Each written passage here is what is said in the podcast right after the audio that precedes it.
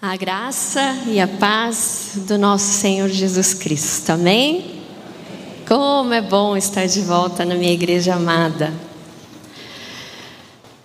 Como é bom estar na casa do Pai.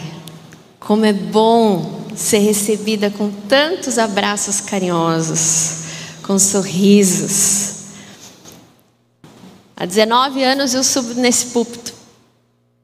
E quando eu saio de férias, em um tempo longo, eu sempre fico me perguntando, acho que ninguém está com saudade, né? O que eu sinto muita saudade. Eu estou de férias e fico lá pensando, dez e meia o culto começou, né? E fico em espírito de intercessão, porque a gente está fazendo as coisas, mas a gente está em espírito de intercessão, pedindo que Deus toque os corações, que seja um domingo abençoado de palavra. E sempre quando eu volto, Deus responde as minhas orações, né? Porque eu não sei, eu, eu acho que não é só delicadeza e gentileza né, dos irmãos, mas é sinceridade, né? As pessoas falam, pastora, estava com saudades. Isso assim é um carinho enorme no nosso coração. E eu digo mesmo para vocês, a gente sente falta. A gente sente falta do povo de Deus e de compartilhar a palavra de Deus. E a palavra do Senhor nos diz em 2 Timóteo: porque Deus não nos deu espírito de covardia, mas de poder, de amor e de equilíbrio. Em Romanos 11, 36, o apóstolo Paulo diz: porque dele, para ele, são todas as coisas, glória, pois a ele eternamente. Amém. Amém, igreja? E é nessa palavra que eu volto, de que o Senhor são todas as coisas para Ele, voltam para Ele, são para Ele, e somente a Deus glória. Amém? Vamos estudar a palavra de Deus? Eu queria falar com vocês hoje, refletir sobre um tema sobre atitudes vencedoras. Entra ano e sai ano, todos nós, e de maneira geral a sociedade, busca vencer na vida, busca ter atitudes de vencedores, seja em qualquer área da sua vida. E nós encontramos pela palavra de Deus de antemão que aqueles que creem em Jesus já são vencedores. Então quero falar para você nessa manhã. Você sentou assim esse ano achando assim como serão as coisas? Será que vai ser um ano de vitória? Será que eu vou obter vitória?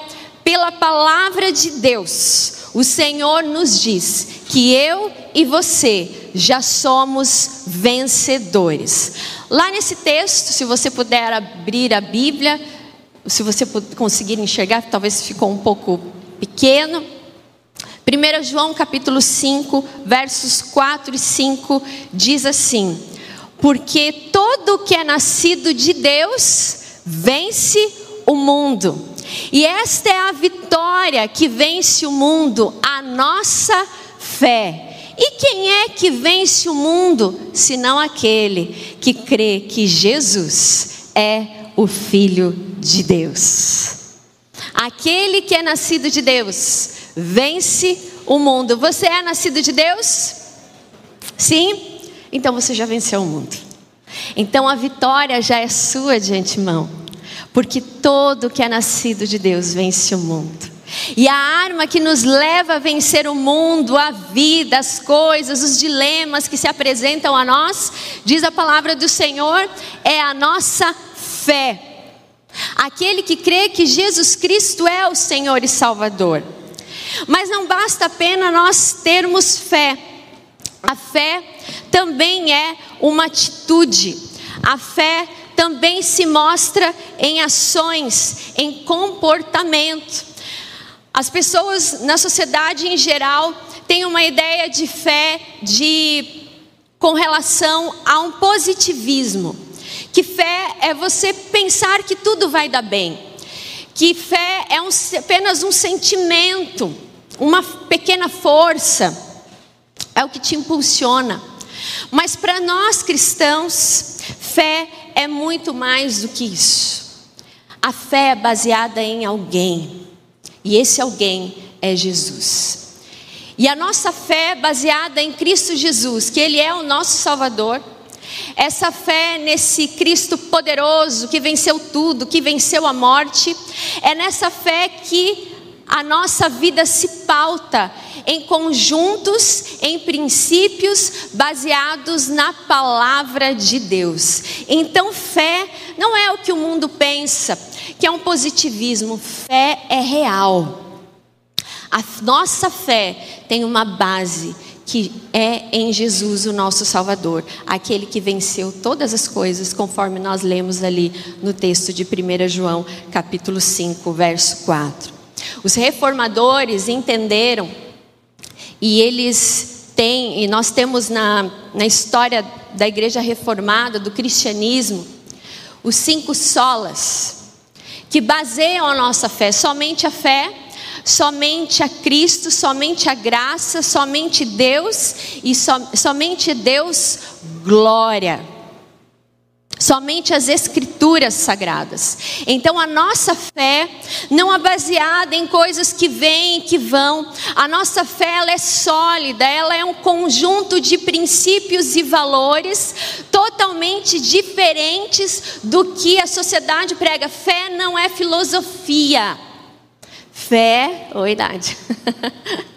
fé é a certeza das coisas que se esperam e que se veem, porque nós cremos em um Jesus que é real, que é perceptível na nossa vida, e por isso nós temos vitória. Mas eu falei também que fé é atitude. E é sobre isso que nós vamos falar nesta manhã. Atitudes vencedoras. E eu queria que você abrisse sua Bíblia, ou o aplicativo da sua Bíblia, também em outro texto. Em Filipenses capítulo 2, aqui está 5 a 11, mas eu vou ler desde, desde o verso de número 2 até o verso de número 11, que fala como Cristo viveu, que fala sobre as atitudes do nosso Jesus enquanto ele estava na terra. E diz assim, Filipenses 2, a partir do verso 2 até o verso de número 11. Paulo falando à igreja de Filipos e diz assim: Completem a minha alegria, tendo o mesmo modo de pensar, mesmo amor, um só espírito, uma só atitude. Guarde essa palavra, uma só atitude Nada façam por ambição egoísta ou por vaidade, mas humildemente considerem os outros superiores a si mesmos. Cada um cuide não somente dos seus interesses, mas também dos interesses dos outros. Seja a atitude, guarde esse versículo, seja a atitude de vocês a mesma de Cristo Jesus, que, embora sendo Deus, não considerou ser igual a Deus, que era algo que devia apegar-se, mas esvaziou-se de si mesmo, vindo a ser servo, tornando-se a si mesmo tornando-se semelhante aos homens e sendo encontrado em forma humana, humilhou-se a si mesmo e foi obediente até a morte e morte de cruz. Por isso, Deus o exaltou à mais alta posição e lhe deu um nome que está acima de todo nome, para que ao nome de Jesus se dobre todo joelho no céu e na terra e debaixo da terra, e toda língua confesse que Jesus Cristo é o Senhor, para a glória de Deus Pai. Amém. Esse é o texto base da nossa reflexão. Seja a mesma atitude de vocês, a de Cristo Jesus. Teólogos a respeito desse texto mencionam que esse é um hino cristológico e Paulo está ensinando com muito amor aos filipenses de condutas, de atitudes que eles deveriam ter porque eles não pertenciam mais ao reino das trevas, a esse mundo. Agora eles são cristãos, novos convertidos, e eles precisavam, em união com o Senhor e união uns com os outros, terem atitudes, e essas atitudes, as mesmas de Cristo Jesus. Jesus inaugurou um novo padrão de vida. E eu quero falar nessa manhã que talvez você esteja muito contente com o padrão de vida que você tem vivido ao longo dos anos, ou até mesmo nesses últimos anos, ou você acha assim: eu estou vivendo um padrão de vida legal. E quando as pessoas falam em padrão de vida, elas logo imaginam dinheiro, sucesso, carreira, família estabilizada e tudo certo. Mas o padrão de vida que Jesus inaugurou, ao vir a essa terra, ao se fazer como homem, é um padrão de vida celestial de espiritualidade saudável, de se relacionar com o outro. Ele nos mostrou, através do seu viver, um novo estilo de vida, um novo, uma nova atitude que nós devemos ter estando em Cristo Jesus, sendo filhos de Deus, salvos por Ele, nós então assumimos novas atitudes, nova conduta de padrão de vida. Padrão totalmente esse vivido pelo mundo em que nós estamos inseridos. Paulo então diz: seja a mesma atitude. E quais foram então essas atitudes, do qual eu intitulo nessa manhã Atitudes Vencedoras? Porque a gente falou sobre fé, a gente falou que Jesus venceu o mundo, aqueles que são nascidos aqueles que são nascidos no Senhor são nova criatura, vivem através de Cristo e também vencem o mundo. Então, aqueles que são nascidos de Cristo Jesus, aqueles que creem, aqueles que têm fé, devem viver essa vida aqui na terra com atitude de vencedor. Atitudes vencedoras.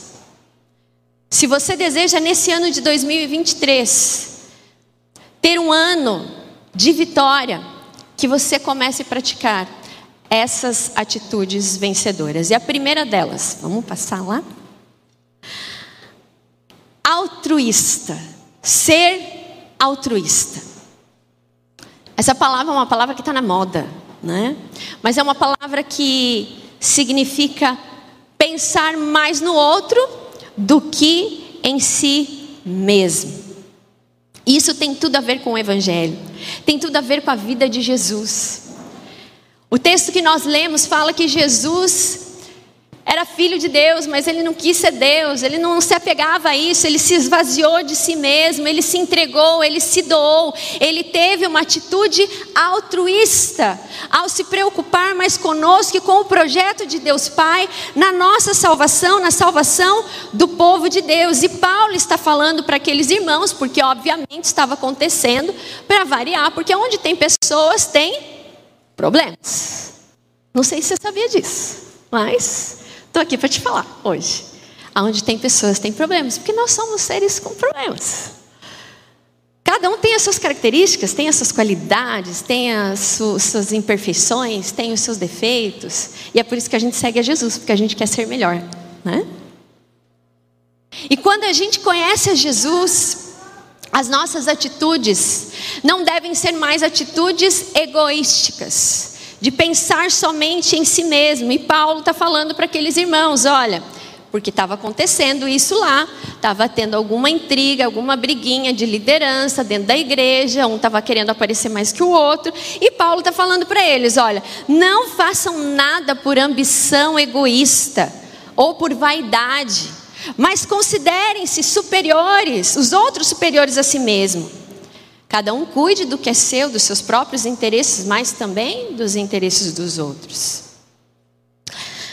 Eugene Peterson, ele traduz de uma forma muito clara, e eu queria pedir a permissão de vocês para ler como ele traduz esse trecho. E ele diz assim: Se vocês receberam algo bom por seguir a Cristo, se o amor dele fez alguma diferença na vida de vocês, se estar numa comunidade do Espírito significa algo para vocês, se vocês têm um coração, ai, Se vocês se importam uns com os outros, façam-me um favor, concordem um com o outro, amem um ao outro, sejam amigos de verdade, não joguem sujo, não bajulem ninguém só para conseguir o que desejam. Ponham o interesse próprio de lado e ajudem os outros em sua jornada. Não fiquem obcecados em tirar vantagem. Esqueçam de vocês o suficiente para estender a mão para ajudar. Que paulada, né? Mais claro? Impossível. Atitude altruísta. O mundo de hoje que nós vivemos prega exatamente o que Paulo está pedindo para que os irmãos não façam. É ou não é? O mundo de hoje fala: passa por cima de quem você quiser, faz as coisas pelos bastidores, faz as coisas assim, sem ética nenhuma. Priorize você, o seu interesse. Puxe o tapete das pessoas para conseguir um cargo melhor, maior. Minta se for possível, mas pense somente nos seus interesses. Cuidado que é dos outros, se importe com você. Mas essas não são atitudes de um homem e de uma mulher de Deus. Altruísmo é uma palavra muito conhecida de se importar com o outro e, tudo, e tem tudo a ver com o Evangelho, quando o Senhor nos fala para cumprirmos o mandamento de amar o próximo como a nós mesmos. Isso é uma atitude vencedora de se importar mais com o outro, de estender a mão. Ambição, vaidade são características desse mundo líquido, onde as pessoas são descartáveis. Onde se prioriza mais coisas do que pessoas, mas que não vivamos assim. A palavra de Deus nos exorta que, como filhos de Deus, se você quer ter um ano de vitória, seja altruísta. O Senhor conhece os seus planos. Nós podemos ter ambições? Nós podemos. A palavra fala que nós não podemos ter ambições egoístas, que aí é a maldade. Aí o destino é pecado. Mas Deus sabe dos nossos sonhos, das suas aspirações. Agora tem atitude de vencedor de modo altruísta de alguém que é seguidor de Jesus e faz o que Jesus fez. Jesus sempre pensou em nós. Jesus sempre estava com aqueles que a sociedade não queria estar, com os desfavorecidos. E foi perseguido por causa disso. Porque, como um filho de Deus, aquele que se dizia filho de Deus, poderia estar desfrutando do bom e do melhor, estava com as pessoas do cotidiano, do caminho. Os ambientes corporativos, ambientes de trabalho, são difíceis, a gente sabe que muitas vezes há pessoas invejosas e muitas vezes querem furar o olho do outro, sem se importar, mas não seja assim. Nade contra essa correnteza. Seja filho de Deus, seja filha de Deus. Não se rebaixe a esse padrão mundano, mas viva o padrão divino de atitudes vencedoras. Não faça das pessoas trampolim para se dar bem por causa dos seus próprios interesses, mas siga a palavra de Deus. Cuide não só do que é seu, mas também dos interesses dos outros. Cuide. Quando a gente dá brinquedos para os nossos filhos, o que, que a gente fala? Olha, você cuida tem que cuidar. Não pode, não pode deixar quebrar, tem que cuidar. A gente cobra isso deles. Eu creio que Deus tem confiado coisas nas nossas mãos. A nossa família, o trabalho que nós temos, os nossos amigos, também a sua profissão, são coisas que Deus tem confiado a você. Cuide, mas também ajude o próximo estenda a mão, se importe, porque o Evangelho de Jesus, ele não é olhar para si mesmo, mas é olhar para o outro. Somos vencedores, E como vencedores, nós sabemos que aquilo que Deus tem para nós, no momento certo virá. E nós não precisamos de meios escusos para chegar até aonde nós queremos chegar, os nossos objetivos. Se não chegarmos é porque não é de Deus. Entenda que não é de Deus. Querer vencer nessa vida, viva de forma altruísta como discípulo e discípula de Jesus. Não basta só pertencermos a uma comunidade de discípulos, mas o Evangelho de Jesus precisa fazer diferença no nosso ambiente de trabalho, no nosso ambiente familiar. Nós precisamos ou não praticar altruísmo dentro do ambiente familiar. Onde muitas vezes o marido não vê o trabalho da esposa dentro de casa. E acho que aquilo foi obrigação, onde muitas vezes a mulher também não vê o trabalho do marido, que trabalhou, saiu o dia todo, correu. Nós vivemos muitas vezes no nosso mundo dentro da mesma casa, mas de formas diferentes, de forma egoísta. Que sejamos mais altruístas. Quer que a sua família seja vencedora? Tenha atitudes de altruísmo. Jesus nos ensinou assim. Não queira levar vantagem nas coisas. O brasileiro é famoso nisso, né? de querer levar vantagem. Seja ético aonde você trabalha e você estará mostrando a quem você serve. Que você não serve aos padrões desse mundo, mas você serve aos padrões de filhos e de filhas de Deus. Esse texto de Eugene Peterson, a tradução dele, ele diz o seguinte: esqueçam de vocês o suficiente para estender a mão e ajudar. E eu pergunto para você nessa manhã: qual foi a última vez que você estendeu a mão para alguém e ajudou? De verdade, sem querer vantagem. Porque esse mundo líquido fala isso, né? Ah, eu vou fazer, mas na hora certa eu vou cobrar. Ah, eu não faço nada de graça. Ah, eu vou fazer porque lá na frente fulano pode me ajudar. É ou não é?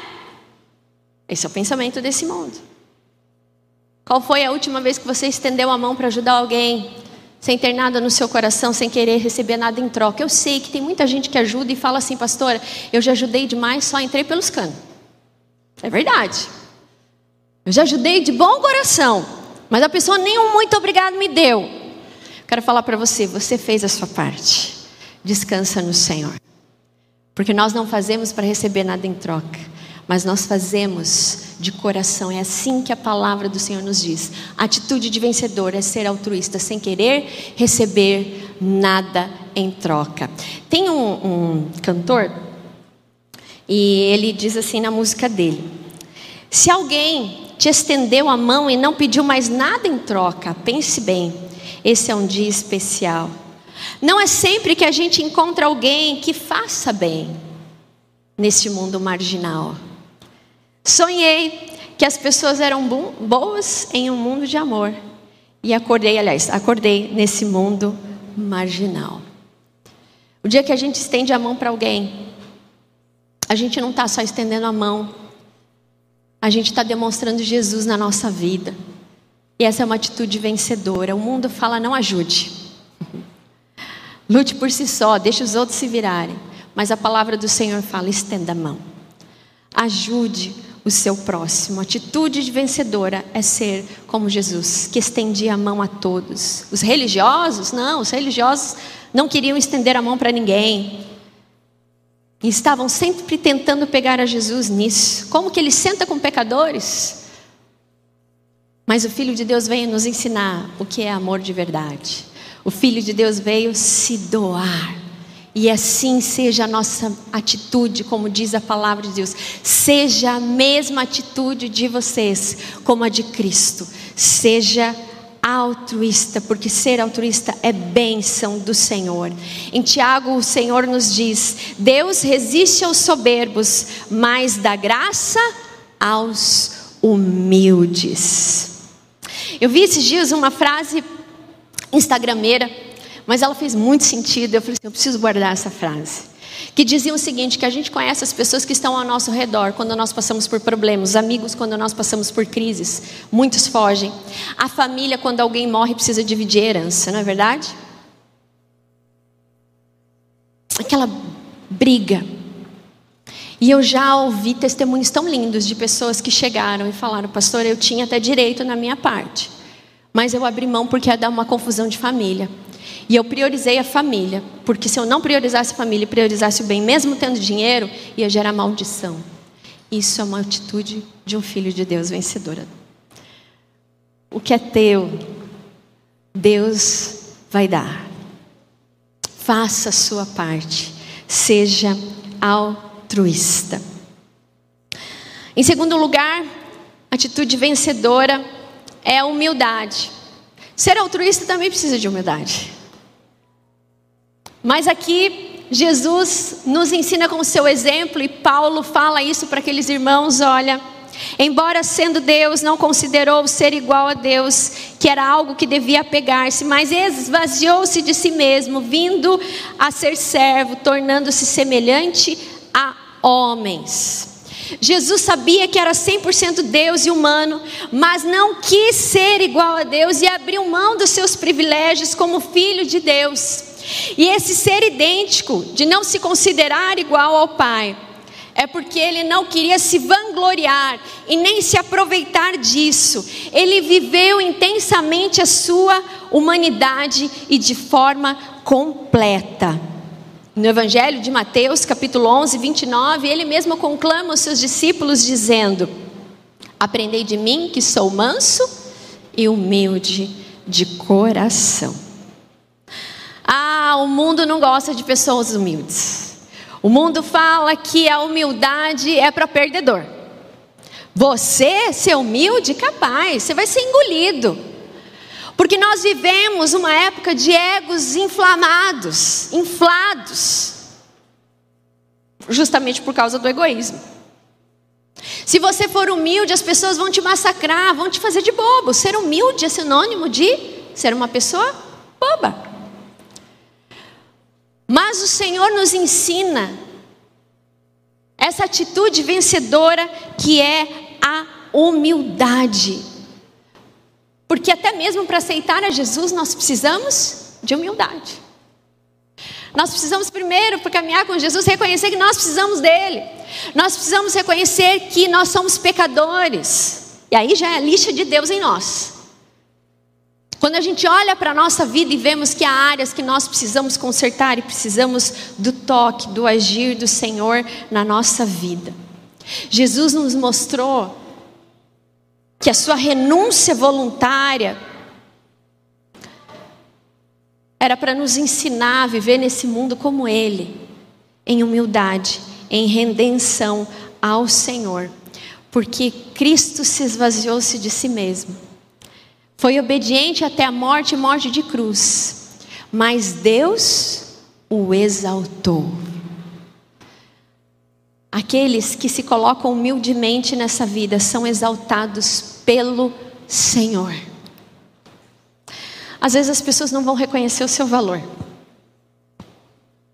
E a gente vive num mundo em que as pessoas não valorizam umas às outras.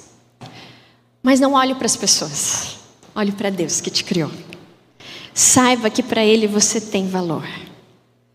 Saiba que para o Senhor a sua vida é muito preciosa. Continue com humildade diante de Deus, porque a humildade genuína procede da vida de Cristo em nós. Mas uma humildade sincera, porque também tem aquela humildade falsa. A humildade genuína vem do Senhor, de um relacionamento profundo com Deus de reconhecer os seus erros. Nesse mundo que nós vivemos, de egos inflados, as pessoas, elas não reconhecem mais os seus erros. Muitas vezes acaba-se um casamento por falta de humildade. E como pastor eu digo isso, que muitas vezes eu quis atender, ajudar, mas já estava um estágio que já não tinha mais como ajudar, por quê? Porque lá atrás não houve uma certa humildade de falar assim: a gente está precisando de ajuda. Humildade. O Senhor esvaziou-se de si mesmo. Assim nós também devemos fazer, nos esvaziar de nós mesmos e reconhecer que precisamos de ajuda. Ser humilde é, é isso. É reconhecer que você precisa de ajuda, se esvaziar de você mesmo e falar assim: eu preciso de Deus na minha vida. Eu preciso de pessoas caminhando comigo, não tenha vergonha. Nade contra essa correnteza de soberba, de orgulho. Porque a atitude vencedora é se colocar humildemente nas mãos do Senhor e pedir: Senhor, me ajuda. É olhar para as pessoas da sua família e reconhecer que você precisa delas para caminhar com você. É olhar para Deus e entender que tudo que você tem não vem só por você porque você é inteligente, porque você é bonito, mas porque Deus te deu inteligência e é porque Deus que te ajuda todos os dias a ir trabalhar e ganhar o seu sustento. Hoje o ser humano não quer se esvaziar de si mesmo, ele quer ser igual a Deus. Jesus não quis, abriu mão disso, e ele era o próprio Deus. Mas hoje nós vivemos num mundo que as pessoas querem ser Deus, querem controlar suas próprias vidas. E o caminho é de perdição, de frustração, de atitudes erradas, de atitudes que só levam ao fracasso, à destruição. O pastor Augusto Nicodemos, eu ouvi uma frase dele, eu nunca me esqueci, e ele disse assim: que existe o ateísmo cristão. O ateísmo cristão é saber que Deus existe, mas viver a sua vida como se ele não existisse. Não queira ser Deus, não queira controlar a sua própria vida, mas reconheça nos seus caminhos o Senhor. Ter humildade não vem naturalmente de nós, mas é obra do Espírito em nós e começa na nossa conversão, quando nós reconhecemos que precisamos da graça de Deus. Reconheça o Senhor com humildade em todos os seus caminhos e saiba que dele vem a sua presença na sua vida a sua ajuda, tudo aquilo que você necessitar. Seja humilde diante de Deus, mas também haja com humildade diante das pessoas. Provérbios 22, 4 diz: A recompensa da humildade é o temor do, e o temor do Senhor são a riqueza, a honra e a vida. Vou repetir, Provérbios 22, 4. A recompensa da humildade e do temor do Senhor são a riqueza, a honra e a vida. Calvino tem uma frase interessante, projeta lá para nós, por favor, sobre humildade. E ele diz o seguinte: onde o Espírito de Deus não reina, não há humildade, e os homens sempre incham com orgulho interior. Começamos a nossa conversa falando que somos filhos de Deus, como filhos de Deus, o Espírito Santo habita em nós. E se o Espírito Santo de Deus habita em nós, então nós temos essa atitude vencedora de sermos humildes. Mateus 16, 21 a 27. Jesus diz aos seus discípulos, aos seus ouvintes, e mais uma vez diz para nós nessa manhã: se alguém quer me seguir, se alguém quer me seguir, o que, que tem que fazer? Negue-se a si mesmo, renuncie a si mesmo. Tome a sua cruz e siga-me. E aí a gente vai para uma outra atitude vencedora, que é a obediência a Deus. Primeira atitude vencedora qual é? Ser altruísta. Segunda atitude vencedora, ser humilde, ter humildade, ser humilde. Terceira atitude vencedora, a obediência a Deus. Jesus, diz o texto de Filipenses, que foi obediente até a morte e morte de cruz. Paulo estava desafiando os cristãos daquela comunidade a terem essa mesma atitude, a serem obedientes até o fim. A gente encara a obediência a Deus em certas situações da nossa vida. A gente acha que obediência tem tempo e tem limite. Não, eu vou ser obediente a Deus nessa situação. Eu vou ser obediente nisso, mas seja a mesma atitude de vocês a de Cristo Jesus. E a atitude de Jesus, que é, foi uma atitude vencedora, porque ele venceu a morte, ressuscitou ao terceiro dia e está sentado à direita de Deus o Pai, e Deus o exaltou. Foi uma obediência até a morte.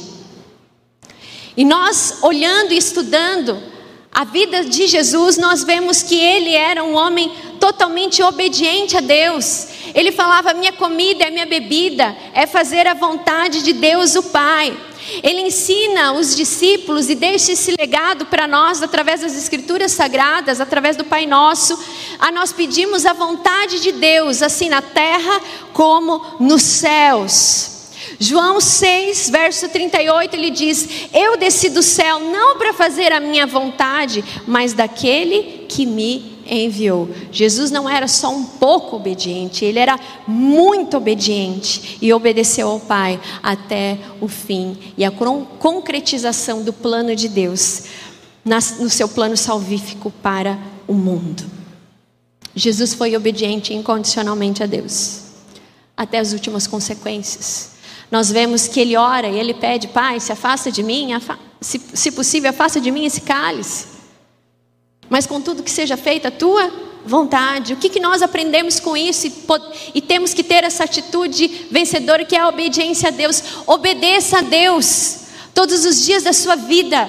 Obedeça a Deus nos pequenos e nos grandes detalhes da sua vida. Nós vivemos nesse mundo buscando felicidade. Nós vivemos uma busca obstinada por vencer na vida, mas vencer a vida não tem a ver com bens e posições. Vencer na vida tem em ser filho de Deus, um filho, uma filha obediente ao Senhor até a morte, até a hora que os nossos olhos se fecharem.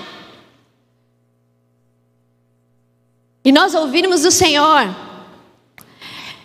entra no paraíso, porque você já cumpriu a sua missão. Obediência a Deus. Não queira decidir as coisas por você mesmo. Pare de ser turrão, já ouviu essa palavra? Pare de ser turrão. Se entregue ao Senhor.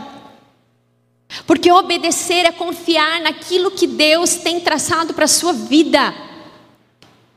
Quando os nossos filhos nascem, nós temos projetos para eles. 50% não acontece do jeito que a gente queria. Né? Às vezes os pais falam, ah, queria que fosse tal profissão, queria que fizesse tal coisa. E às vezes não sai daquele jeito. Mas os planos de Deus para nós são perfeitos e se concretizam a maneira que nós nos doamos inteiramente ao Senhor de viver em obediência a Deus. Quer ser feliz nesse ano de 2023? Obedeça ao Senhor. Busque ao Senhor de todo o seu coração, porque obedecer é confiar naquilo que Deus tem para você. Jesus foi obediente e ele foi até a cruz. Ele cumpriu a missão dele porque ele sabia que ele estava agradando o Pai e que aquele era o plano do Senhor para a vida dele, para a nossa vida. Hebreus 5, 8, 9 diz: Embora sendo filho, ele aprendeu a obedecer por meio daquilo que sofreu. Olha, embora sendo filho, Jesus, ele aprendeu a obedecer por meio daquilo que sofreu. E uma vez aperfeiçoado, tornou-se fonte eterna de salvação para todos que lhes obedecem. Jesus aprendeu a obedecer ao Pai por meio do sofrimento. É verdade ou não é que a gente aprende a obedecer a Deus por meio do sofrimento? Naqueles momentos que a gente fala assim, eu não precisava ter levado essa bordoada, eu fui desobediente a Deus. Eu estou colhendo as consequências. Eu poderia ter sido obediente a Deus. Mas é muitas vezes no fogo do sofrimento que Deus permite e que Deus nos ensina, assim como ensinou o seu próprio filho, a obediência até a morte. Essa é uma atitude, essa atitude vencedora de obedecer a Deus, nos faz felizes completamente. Por que, que eu estou falando que obedecer leva felicidade?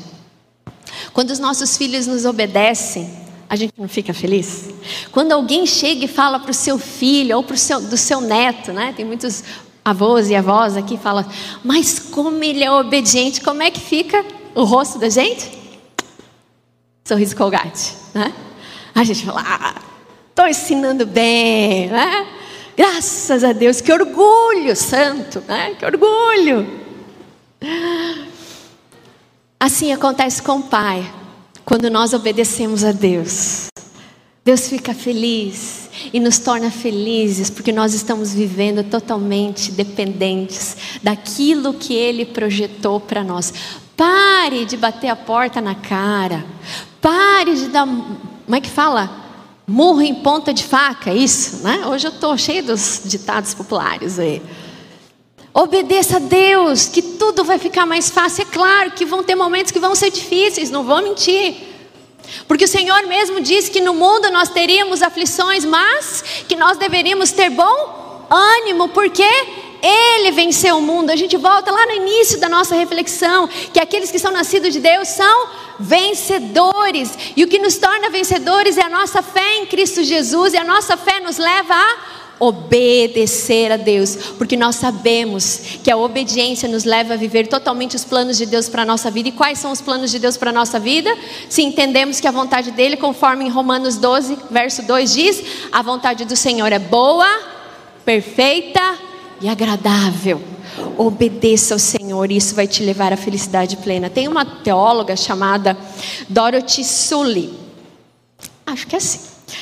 Depois dela refletir sobre esse texto, ela chega à conclusão, ela fala: Jesus Cristo foi a pessoa mais feliz da história, porque ele obedecia e se entregava ao soberano Deus. A obediência a Deus nos faz felizes e seguros.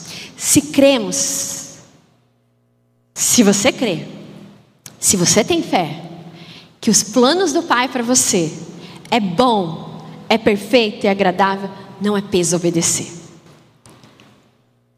É libertador. Como uma criança que corre e o pai está ali atento, cuidando, para que se ela for cair, o que, que ele faz? Ele acode.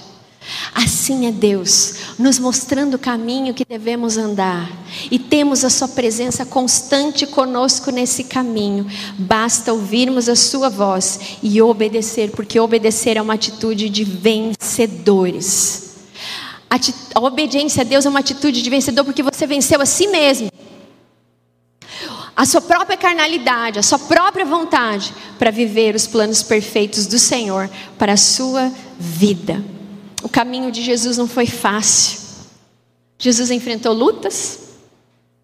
Pessoas que não acreditavam que ele era o filho de Deus e questionavam ele toda hora. Você já pensou conviver com pessoas que estão te questionando toda hora? Às vezes a gente enfrenta situações assim. No trabalho, fala assim: você não sabe de nada. Quem é ele para falar? Aí fala que crê em Deus, aí crê nada. Que Deus, fé. Pessoas que questionam a sua filiação em Deus. O caminho de Jesus foi um caminho de cruz, um caminho de sofrimento. E o texto que nós lemos de Hebreus fala que Jesus aprendeu a obediência por meio do sofrimento. Então isso significa que Deus também quer nos ensinar por meio do sofrimento a obedecê-lo. E por isso, se tivermos essa atitude de vencedora, de confiar em Deus e obedecê-lo, ah, ele nos exaltará. Nós desfrutaremos das promessas que Ele tem para nós. Jesus foi traído. Tantas pessoas que são traídas no dia a dia, pelos seus amigos, por pessoas que confiou. Mas qual foi a atitude de Jesus diante de Judas? Serviu a ceia para ele, na noite que ele seria traído. Obedeça ao Senhor Procure fazer a vontade de Deus. Obedeça até o último fim da sua vida.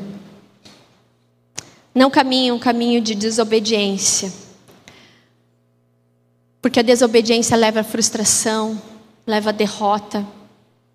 E Deus, o caminho que Deus traçou para nós é um caminho de vitória. Muitas vezes, como cristãos, nós corremos o risco de querer tomar as rédeas da nossa vida. Mas quando isso acontecer na sua vida, e se estiver acontecendo, faça como Davi, Senhor. Olha para mim, olha para o meu coração, vê se há em mim algum caminho mal e guia-me pelo caminho eterno. Isso sim é vencer na vida, é obedecer a Deus. 1 João 5,3, terminando a nossa reflexão, diz assim: Porque nisto consiste o amor de Deus, em obedecer os seus mandamentos, e os seus mandamentos não são penosos. Quando a gente fala em querer ser como Jesus e ter a mesma atitude de Jesus, a gente pensa é difícil, é pesado, mas não é. Porque o próprio Jesus assumiu a condição humana para nos mostrar que é possível vencer nessa vida. Tendo essas atitudes e outras virtudes que a palavra de Deus nos ensina, nós somos vitoriosos. Qual a recompensa? Já que vivemos num mundo onde as pessoas perguntam, mas qual a recompensa que eu vou ter de ser altruísta, humilde e de obedecer a Deus? A própria palavra do Senhor nos diz, Apocalipse 2, verso 10: ser fiel até a morte e dar-te a coroa da vida. A nossa vida aqui na terra precisa ser uma busca pelas coisas do alto. Isso não estou falando que você não precisa trabalhar, que você não pode querer ter as coisas, não é nada disso. Mas que não seja uma busca obstinada tão somente por isso. Porque a nossa vida, a palavra do Senhor em Colossenses nos diz que nós precisamos buscar as coisas do alto. Porque as coisas do alto são as coisas que o Senhor tem preparado para nós. Buscai as coisas que são de cima, onde Cristo está sentado à destra de Deus. Pensai nas coisas que são de cima e não nas coisas que são terrenas. Nós obedecemos a Deus. Então nós somos plenamente felizes em buscar as coisas do alto. A nossa vida deve estar apontada para o alto. Eu usei na pastoral uh, sobre o avião. Quando você olha o avião, ele, quando ele vai decolar, ele está sempre com o bico dele apontado para cima, obviamente. Mas dentro do avião tem um instrumento que se chama é, indicador de atitude. Não é altitude, pastora, tem esse também. Mas o que eu estou falando aqui é um indicador de atitude. Esse indicador de atitude, espera aí que eu fui no Google lá ver se direitinho para não falar besteira. Diz assim que ele é chamado de horizonte giroscópio ou horizonte artificial e ele navega a aeronave em relação ao horizonte da Terra. Então o piloto está ali de olho naquele indicador de atitude para ver se o avião realmente está decolando acima ali no indicado no horizonte da Terra. O que isso tem a ver com a nossa vida? Nós também temos um indicador de atitude. Qual é o indicador de atitude? Primeiro, maior exemplo que nós temos, Jesus, mas a palavra de Deus. As atitudes que nós devemos ter, de buscar as coisas do alto. Busque o Senhor, obedeça o Senhor Tenha as mesmas atitudes que o Filho de Deus teve, e você será reconhecido por Deus e também nessa terra como um homem, como uma mulher vencedora, como um filho verdadeiro do Senhor Jesus. Os princípios celestiais são os indicadores da atitude que nós devemos ter aqui nessa terra. E eu queria dizer mais uma coisa: além da obediência é, nos tornar felizes, plenos e satisfeitos, eu quero dizer nas palavras da Amanda, minha filha, que a obediência é linda. Eu quero contar o porquê que a obediência é linda. Ao momento fofurice, gente, né? Ficou meio escuro ali, mas se você não está vendo, é um golfinho que está aqui, ó, dando um beijinho nela. Ah, que carinha mais doce, meu Deus. A gente fez um passeio nessas férias e era um, assim, dos meus sonhos que eu queria fazer com ela, era que ela conhecesse os golfinhos e nadasse com os golfinhos.